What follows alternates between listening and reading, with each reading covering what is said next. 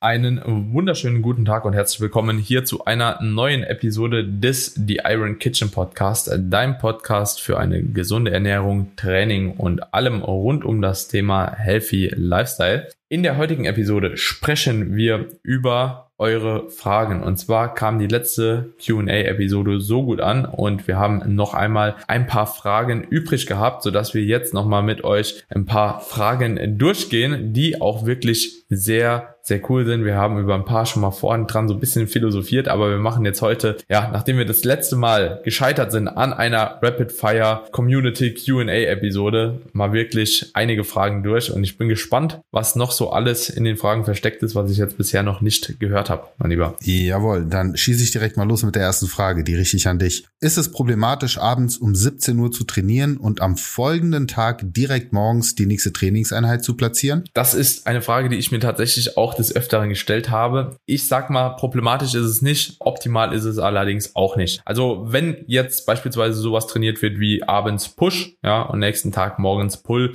wird es wahrscheinlich noch gehen. Ja, wenn man abends eine Beineinheit um 17 Uhr gemacht hat, ja, wird egal, was man nächsten Morgen dahin dran schiebt, meistens wahrscheinlich von gewissen Ermüdungssymptomen versehen sein. Nichtsdestotrotz ist es auf jeden Fall tolerabel und wenn es nicht anders zu legen ist, würde ich es trotzdem machen. Yes, finde ich gut, aber ich würde da nochmal einbringen, einfach, dass man natürlich auch trotz anderer Muskelgruppen systemisch ermüdet ist. Genau. Also wahrscheinlich trotzdem nicht zu 100 Prozent einfach am Start. Aber ja. genau, guter Punkt. Als Kompromiss würde ich es dann auch machen. Nächste Frage. Gibt es Nachteile, wenn man zu viel Protein zu sich nimmt? Die würde ich sehr gerne beantworten. Ja.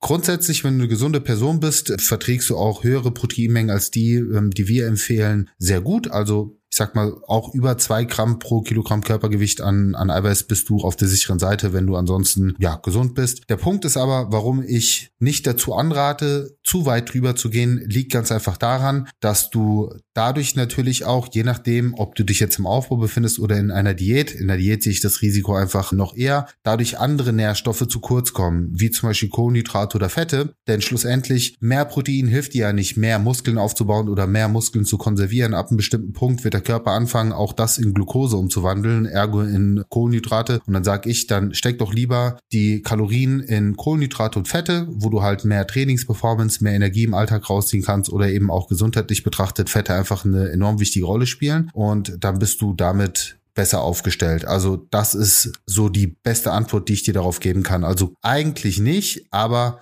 vorteilhaft ist es definitiv auch nicht. Ja, ich muss auch sagen, die Verdauung verträgt es auch irgendwann ab einem gewissen Punkt nicht mehr so gut wie andere Lebensmittel. Auch ein sehr gutes Argument. Genau. Ja. So, dann stimmt es, dass man durch Kreatin zunimmt beziehungsweise langsamer abnimmt langsamer abnimmt, wenn du anfängst in deinem Abnehmprozess Kreatin zuzuführen, ja, und dadurch Wasser intrazellulär lagerst, könnte es natürlich schon sein, dass es den scheinbaren Diätprozess irgendwo behindert. Allerdings muss man halt eben sagen, dass es die Fettabnahme nicht, also nicht abbremst oder dahingehend eine Stagnation mit sich bringt, sondern dass du halt eben ein bisschen mehr Wasser im Körper speicherst. Optisch wirst du allerdings davon profitieren, weil es, wie gesagt, in der Muskelzelle in der Regel eingelagert wird und dementsprechend auch einfach äh, ja optisch dir eher einen positiven Einfluss verleihen wird. Und ansonsten nimmst du natürlich auch gleichermaßen, wenn du einem Überschussszenario bist oder auf Erhaltungskalorien bist, auch ein bisschen zu durch eine Zuführung von Kreatin, aber nie in einem negativen Kontext gesehen. Yes, Guter Punkt. Wie viel mehr macht eine proteinreiche Ernährung aus beim Krafttraining? Meine Cousine ist nicht, also ist nicht proteinreich, aber geht zweimal die Woche ein Ganzkörpertraining durchziehen. Also ganz einfach gesagt, Protein ist der Baustein der Muskulatur. Ohne Protein keine Muskulatur. Heißt, wenn du jedes Mal das Haus runterreißt, aber nicht die Baustoffe lieferst, um das Haus wieder aufzubauen und am besten noch einen Stockwerk draufzulegen, dann wirst du damit nicht effektiv Muskeln aufbauen können. Ich gehe sogar einen Schritt weiter zu sagen, dass du mit dieser Herangehensweise mit einer Low-Protein-Ernährung und äh, intensiven Krafttraining vielleicht sogar Muskelmasse abbaust, wenn du es, äh, vor allen Dingen, wenn du sehr intensiv trainierst und vielleicht, wenn du auch mal mit der Zeit die Trainingsfrequenz noch weiter erhöhst. Also kurz und knapp, Protein ist der Baustein, ohne den du keine Muskeln aufbauen wirst. Punkt. Ja, ja, ja. Also ich würde, ich, ich denke nicht, dass man Muskel groß abbauen wird. Weil, aber, weil der Anabole Reiz durch das ja. Training da ist, sagst du? Ja, ja, ich verstehe, ich verstehe schon. extrem intensiv trainierst? Ich verstehe den Punkt auch sowieso schon. Ja, es ist die Frage. Ja, es ist wirklich eine gute Frage. Ich glaube aber nicht, dass es passieren wird. Aber auf jeden Fall hast du keinen Vorteil und auf jeden Fall lässt du einiges auf der Strecke, wenn du kein Protein zuführst und würde ich auch keinem anraten. Also ich sag meinen Jungs. Also Muskeln immer, aufbauen wird sie damit nicht. Ja, ja. Ich sag meinen Jungs immer, dann kannst du auch gleich lassen. ja, also du machst eine Gelenktherapie, aber du machst keinen Muskelaufbau. So. Ja, ist gut. Ja. Finde ich, finde ich, ja, kurz knapp, yes. Kein Hunger, trotzdem die Kalorien füllen? Fragezeichen. Bin momentan aufgepasst, täglich unter 1000 Kalorien. Hm. Also, ja, also soll ich oder willst du?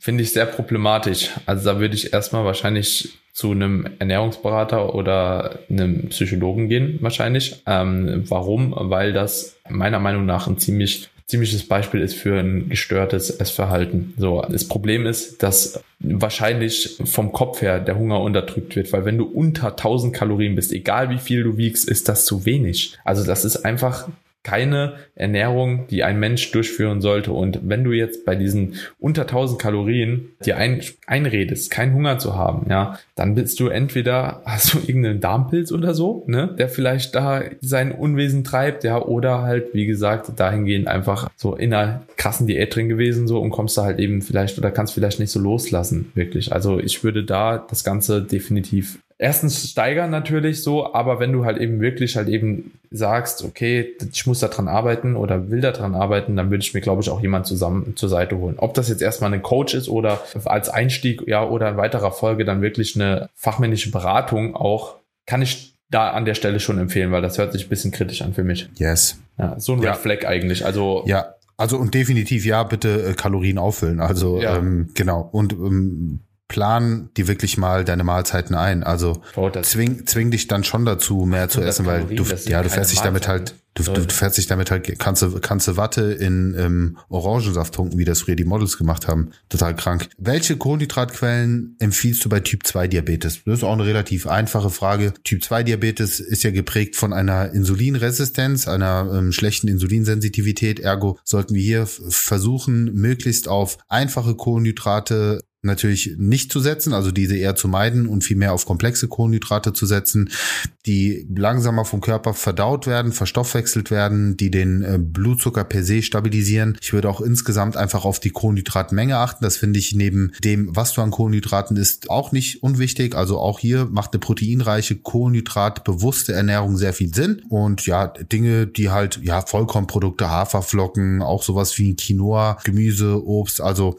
das sind so die primären Kohlenhydrate. Kohlenhydratquellen. Da kann ich dir nur empfehlen, einfach mal googeln, komplexe Kohlenhydrate, da bekommst du eine schöne Auflistung und das sind so die Kohlenhydratquellen, an denen du dich orientieren kannst. Das heißt jetzt nicht, dass Zucker tabu ist, aber das sollte einfach eine ganz, ganz, ganz winzig kleine Rolle spielen. Auf jeden Fall. Ich würde auch äh, grundsätzlich halt eben bei sowas raten. Google ist dein Freund und Helfer tatsächlich. Ne? Und das ist jetzt halt eben auch so ein Thema, gerade bei Typ 2 Diabetes. Also wenn wirklich schon eine Krankheit vorliegt, äh, wo man dann auch validere Quellen bekommt, beziehungsweise auch bessere Quellen halt eben da auch findet. Ja, also es gibt Ernährungspläne, es gibt dahingehend verschiedene Tabellen, wie du schon gesagt hast. Das ist so ein Ding, da kann man sich auf jeden Fall auch mit Google tatsächlich relativ schnell behilflich sein, muss ich sagen. Ne?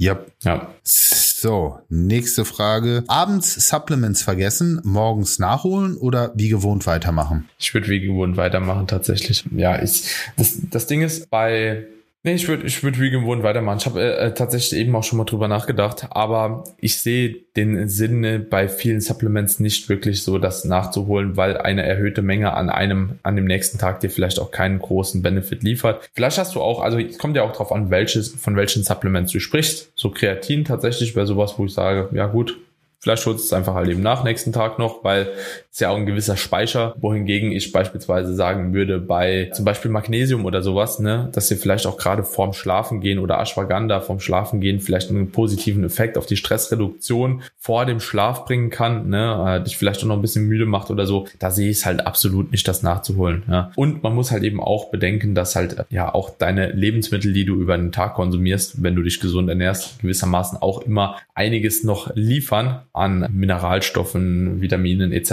pp, sodass halt eben dahingehend, wenn du das einmal vergisst, normalerweise die Welt auch nicht untergeht. Ja, ja. sehe ich genauso wie du. Also ich würde, also ich würde tatsächlich am nächsten Tag wie gewohnt weitermachen, selbst bei Vitaminen, Mineralstoffen und so weiter, weil du hast ja auch da einen gewissen Speicher und wenn du das jetzt sonst immer sehr konsequent nimmst und dann mal einen Tag vergisst, dann hast du es halt mal vergessen. Hm. What the hell? Wie also was wie, du nicht vergessen solltest. Du deine Supplements im Monat? Nie. Nie. Ich auch nicht. Nie.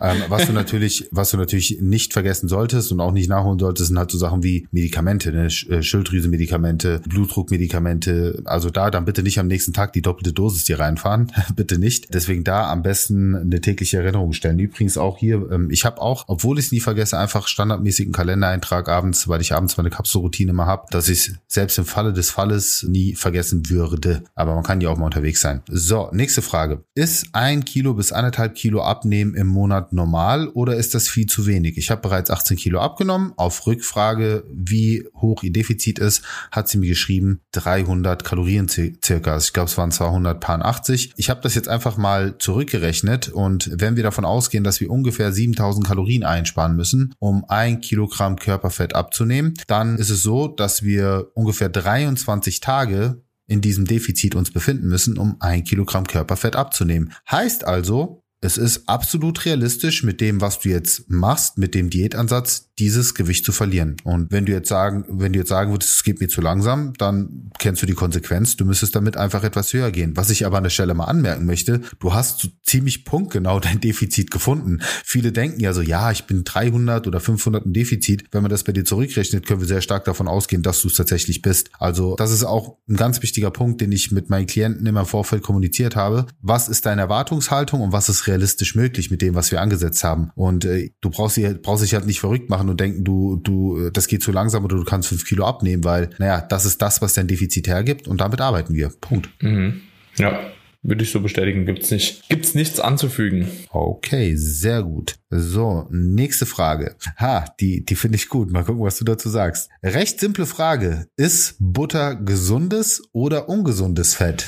Also grundsätzlich gibt es für mich, ehrlich gesagt, bei einer ausgewogenen Ernährung außer Transfette, glaube ich, keine wirklich ungesunden Fette. Also ich weiß, dass Butter, ehrlich gesagt, ich habe mich nie so groß mit beschäftigt. Ich weiß auf jeden Fall, dass aber Butter das vom Fett gesehen her gesünder ist als beispielsweise Margarine oder etwas äh, Vergleichbares. Dementsprechend bei den Mengen, die wir Butter wahrscheinlich konsumieren, wird es wahrscheinlich nicht groß ungesund sein. Ich glaube, Butter sind sogar gesunde Fette. Ich glaube, das sind gesättigte, aber trotzdem in gewisser Dosis trotzdem gesunde Fette, oder? Das ist ja dein, das ist ja genau dein Thema eigentlich. Das, das, das ist so mein Thema, ja. Also ich habe da auch eine differenzierte Antwort. Pass auf. Ich sag so, Butter in Maß, also erstmal Butter ist nicht gesund und nicht ungesund. Butter hat definitiv einen etwas höheren Anteil an gesättigten Fettsäuren, aber gesättigte Fettsäuren sind ja per se erstmal nichts Schlechtes, sofern man die Ernährung ganzheitlich betrachtet, einfach gut aufgestellt hat und ähm, eben schaut, dass man schon primär auf gute Fettquellen setzt. Haben, ja. haben so. doch aber auch einen positiven auch Einfluss auch auf Sexualhormone, gesättigte Fettsäuren. Ja, also allgemein gesättigte ja. Fettsäuren sind halt auch wichtig für den, also für Cholesterin. Cholesterin wiederum ist wichtig für die Hormonproduktion. Also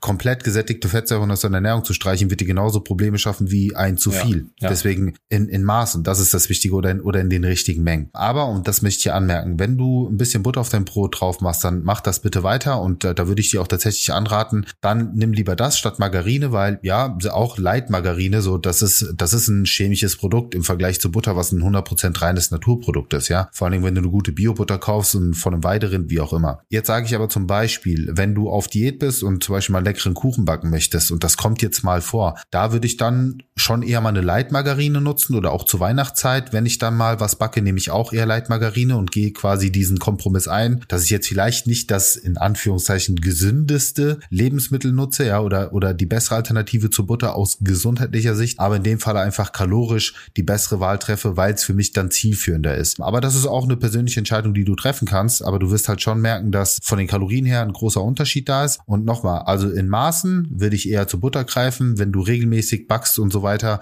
und eben das kalorienbewusster machen willst, dann greif vielleicht 50-50 zu Leitmargarine und Butter, wie auch immer. Aber ich glaube, das ist eine Antwort, mit der jeder was anfangen kann, wo er selbst dann die Entscheidung trifft. Hm. Ja, Finde find ich gut. Ja, bin, bin, bin auch kein Verfechter so davon, irgendwie Käse oder komplett alles an Wurst etc. pp. an Fleischprodukten rauszuwerfen. Also rauswerfen nicht, aber das sind für mich zwei Lebensmittelkategorien, wo ich sage, da macht Leid absolut Sinn. Und ja, wir machen geschmackliche Abstriche. Bei Käse denke ich noch mehr als jetzt bei Fleischprodukten. Ja. Aber auch da sage ich, ich will einfach zum einen die Kalorien sparen und zum anderen will ich auch nicht so viele tierische Fette ja. konsumieren. Ja, also ja. das, das sind so die zwei Hauptmotive, weswegen ich dann eher zu Light tendiere. Und da auch vielleicht nochmal gerade für euch angemerkt, Omega-3-Fettsäuren auf jeden Fall auch in einem hohen Maß konsumieren. Also um das Ganze einfach auch ein bisschen vom Verhältnis her overall von eurem Fettkonsum am Tag zu glätten. Yes. Was siehst du als Idealgewicht? Nach Zahlen arbeiten oder nach dem persönlichen Befinden gehen? ja, nach dem persönlichen Empfinden. Also nach Zahlen macht meiner Meinung nach nie Sinn. Also was heißt persönlich? Entweder, ja, ein optisches Schönheitsideal und oder persönliches Empfinden, aber nach Zahlen, Zahlen sind eigentlich immer nur der Mittel zum Zweck. Also du kannst zahlenorientiert arbeiten, aber ja auf ein Idealgewicht, das dir halt natürlich vom Empfinden her passt. So, Zahlen sind nur das Tool, um quasi ans Ziel zu kommen und nicht umgekehrt. Genau, sehe ich auch so. Trotzdem sowas wie Body Positivity Trend oder ich sag jetzt mal, wie heißt das? Health at every size oder wie, wie, diese Bewegung auch heißt. Also dem stimme ich nicht zu. Also man sollte sich schon plus minus ungefähr an dem Normalgewicht laut BMI orientieren. Ja. Also du bist jetzt ein super krasser Bodybuilder. Finde ich ja immer spannend, dass jetzt alle immer argumentieren, ja, aber der BMI ist ungenau. Also ich würde mal sagen, für 90 Prozent und mehr der Bevölkerung ist der BMI schon okay als Orientierung. Ja, ja, ja, ja. wenn du jetzt ein äh, schwerer Athlet Athlet bist, da sieht die Sache wieder anders aus. Aber das nehmen jetzt viele so als Ausrede, ja, der BMI, der passt ja bei mir nicht. Also, aber auch schwer, also wirklich, da, da musst du auch schon wirklich ein gewisses Maß an Muskulatur auch deswegen mitbringen. sage ich ja, ja, ja, da musst du schon, da, also guck mal, ich bin ein sehr gutes Beispiel. Ich bin 1,71 Meter groß und wiege in meiner Peak-Off-Season über 90 Kilo. Da zähle ich, da zähle ich schon, glaube ich, zu adipös. Ja, aber ich meine, bring das erstmal auf die Waage. Ja, ja. Und, und dann aber auch nicht dick, sondern halt auch mit einem gewissen Maß an Muskulatur. Wie viele können sich jetzt damit identifizieren? Also ich will mich jetzt hier gar nicht hervorheben, darum geht's gar nicht, sondern einfach nur, weil ich ein gutes Praxisbeispiel dafür bin. Und bei Frauen, bei Frauen ist es ja noch unwahrscheinlicher, weil ich meine, da ist das das Aufbaupotenzial ja auch gewissermaßen begrenzt, also in Relation zu dem Körpergewicht und so weiter. Ja, also übrigens vielleicht auch noch mal eine kleine Anmerkung. Prozentual gesehen bauen Frauen nicht schlechter Muskelmasse auf als Männer. Das wissen viele Frauen gar nicht. Ne? Also das, das hat andere Gründe, warum das Ganze dann optisch und auf der Waage ein anderes Resultat gibt. Aber rein vom Muskelaufbaupotenzial seid ihr nicht schlechter aufgestellt. Aber das ist ja auch relativ logisch, ne? wenn du halt eine Grundmuskulatur hast, sage ich jetzt einfach mal von 30 Kilo, ja, und Mann hat eine Grundmuskulatur von 60 Kilo, ja, kann die Frau halt eben prozentual sage ich mal, wenn man jetzt sagt, okay, zehn Prozent Aufbau sind bei beiden möglich, ne, dann baut die Frau halt eben da in der Zeit drei Kilo auf, wo der Mann halt sechs Kilo aufbaut. Und dementsprechend will das beim Mann halt eben prozentual beziehungsweise im Verhältnis gleichbleibend, aber ja, auf die, auf das Gesamtgewicht natürlich immer mehr auf. Ja, genau, rel relativiert sich dann ja, quasi. Aber das ist auch ein interessantes Thema, können wir auch eigentlich mal eine Folge drüber machen. Mhm. Wir können auch mal eine Folge drüber machen über Body Positivity. Ja, tatsächlich. Finde find ich auch oh, sehr, sehr oh, oh. spannend. Uh, da, da, da, da würden wir auf jeden Fall Shitstorm ernten, egal wie wir das Thema angehen, wie sensibel und mit wie viel Fingerspitzengefühl, weil sich da einige sicherlich auf den Schlips getreten fühlen. Ich habe ja da eine ziemlich eigene Meinung dazu. Ja, ja, also allgemein, was das Thema Körpergewicht angeht und das nicht aus optischen Gründen. Ich bin einfach sehr gesundheitsbasiert. Ja, sehr, sehr gesundheitsbasiert und orientiert und da, da sind die Fakten nun mal, wie sie sind. Ja, ja da, da, und das ist, das ist ich, auch wichtig, Das ist aber auch, finde ich, wichtig, halt eben auch auf so einem Podcast, wie wir sind, halt eben auch zu thematisieren. Mal. Und zu polarisieren. Ja, weil in gewisser Maßen, es geht halt bei uns hier ganz viel. Wir kündigen es jeden Tag im Intro an, wenn wir eine Episode, es geht um wirklich einen gesunden Lifestyle. Und es geht. Healthy Lifestyle. Healthy. Ja, und das ist äh, wichtig, finde ich. Es ist wichtig, dass man dahingehend einfach auch ein gewisses Maß an Gesundheit über seine Ernährung, über einen Körperfettanteil halt eben wahrt, weil ansonsten, ja, es ist nicht besser wie Rauchen. So, guck, guck mal auf die ganzen Indikationen beziehungsweise Risikofaktoren für verschiedene Krankheiten. Ne? Also entweder ist es Rauchen, Mangelbewegung oder halt eben Übergewicht. Ne? Ja, so, ey, Übergewicht ist, ist verantwortlich für alle Zivilisationskrankheiten und Übergewicht ist die ist die Heilung für ziemlich alle Zivilisationskrankheiten. Also so viele, du musst dir überlegen, wie viele Gesundheitsparameter verändern sich durch eine Abnahme, wenn du übergewichtig bist. Von Triglyceriden, von nicht-alkoholischen Fettleber, von Bluthochdruck, von kardiovaskulären Risiko, von Krebsrisiko. Wo, wo soll ich, selbst sowas wie Arthrose, ja, natürlich, wenn du zu viel Gewicht mit dir rumschleppst, Gelenkverschleiß. Ich meine, das sind so viele Dinge. Also es ist am Ende des Tages ein Schönreden. Wir sprechen nicht über die 1, 2, 3, 4, 5 Luxuskilos meinetwegen. Sobald wir über Übergewicht in einem Maße von Adipositas sprechen, da wo es halt auch schon krankhaft wird. Und selbst davor sage ich, sollte man auf jeden Fall anfangen, was zu tun. Ja, ja, ja. Deswegen, also finde ich schon auch wichtig tatsächlich. Ne? Also du sollst dich egal wie in deinem Körper wohlfühlen, aber du solltest trotzdem bestrebt sein, einen gesunden Körperfettanteil zu erreichen, um halt eben langfristig einfach gesund zu bleiben. Komm, wir, wir pitchen einfach mal ja. den Ball an die an die Zuhörer. Wenn ihr Bock habt auf eine Body Positivity Folge, dann schreibt uns einfach mal eine kurze DM. Ja, so hab Bock drauf oder oder repostet repostet diese Episode mit dem Hashtag hab Bock drauf. Ja, fände ich auch nice. Ja, das jo. wird cool. Ich bin gespannt. Bin jo. gespannt, wie relevant es auch ist aktuell. Also ja, ich glaube, es ist aktuell relevanter denn je.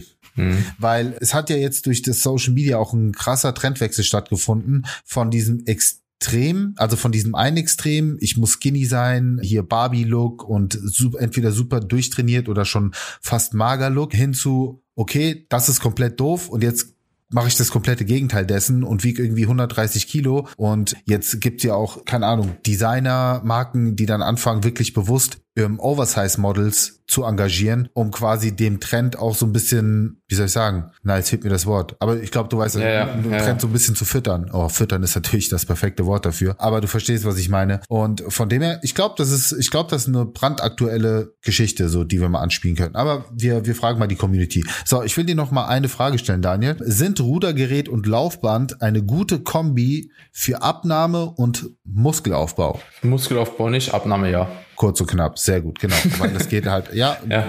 wollen wir trotzdem mal geklärt haben. So, und ich würde sagen, eine Frage suchen wir noch raus. Da schaue ich mal, was ich hier noch so Interessantes finde. Warum trinkt Sam Sulek so viel Kakao am Tag? Sam Sulek, aber der wird den Zuhörern nichts sagen. Absolut kranker Typ. Wild. Also ich habe das Full Day of Eating gesehen. Ähm, also sowohl das Original als auch das, was der Pani gemacht hat, ist ja, das ist ja wirklich widerlich. Also wirklich widerlich. Könnt ihr euch gerne mal anschauen. Den, den, sein Day of Eating bestand ja aus irgendwie, keine Ahnung, literweise Schokomilch, äh, Cinnamini und äh, Burger als Post-Workout-Mahlzeit. Das ist ja absolut absolut. Ich schwör's dir, das, also krank. so, also wie er sich und der ernährt, sieht aber auch so aus. Ja. Aber guck mal, der hat sein Hautbild Ganz spiegelt alles wieder. Das hat nichts mit dem Steroidkonsum zu tun allein. Das ist auch definitiv der Ernährung verschuldet. ja, da frisst er wirklich nur ja. nur. Mehr. Also guckt euch gerne mal das Full Day of Eating an von Sam Sulek, ja, oder von Patrick Teutsch, der es einfach nachmacht, ne? und dann seht ihr, wie man sich zum Beispiel nicht ernähren sollte. Nicht ernähren, Welche Fette ihr nicht essen solltet. Ja, da ja. retten auch keine Steroide mehr.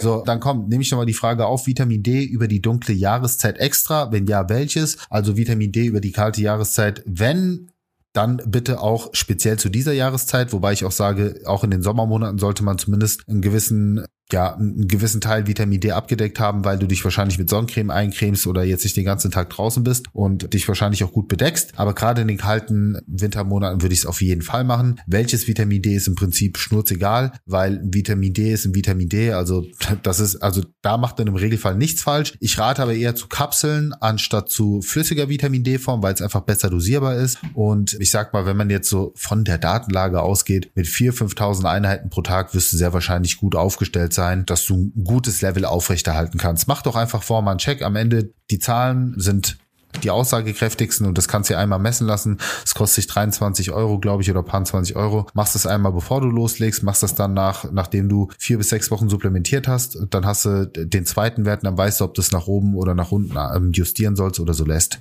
Punkt ja, ich würde sagen, an der Stelle machen wir auch einen Punkt. Das war mal wirklich eine Quick Fire, eine Rapid Fire Fragerunde. Wenn ihr sowas cool findet, auch gerne Input geben, auch äh, gerne dazu animieren, dass wir regelmäßiger mal eine Fragerunde eröffnen. Daniel, du bist als nächstes dran. Die letzte habe ich eröffnet. Äh, die nächste findet ihr dann bei Daniel. Die wird er dann auch rechtzeitig bei sich im Podcast an, äh, im Podcast, ja, in der Story ankündigen. Und wie immer natürlich auch hier nochmal der Hinweis, nicht nur eine 5-Sterne-Bewertung abzugeben für den geilsten Fitness-Podcast auf Spotify und Apple Podcast.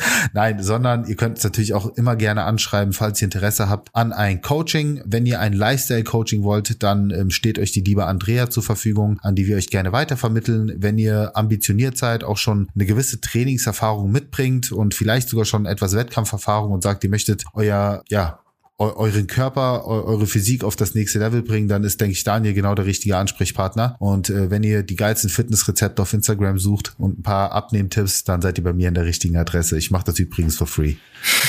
du machst aber echt guten Content. Alina und ich sind immer fleißig am gucken. ah, easy. Herzlichen Dank. In diesem Sinne, meine Freunde, wir hören uns in der nächsten Episode. Hat mich gefreut und ja, lasst gerne ein bisschen Liebe da. Ciao, ciao. Over and out. Ciao.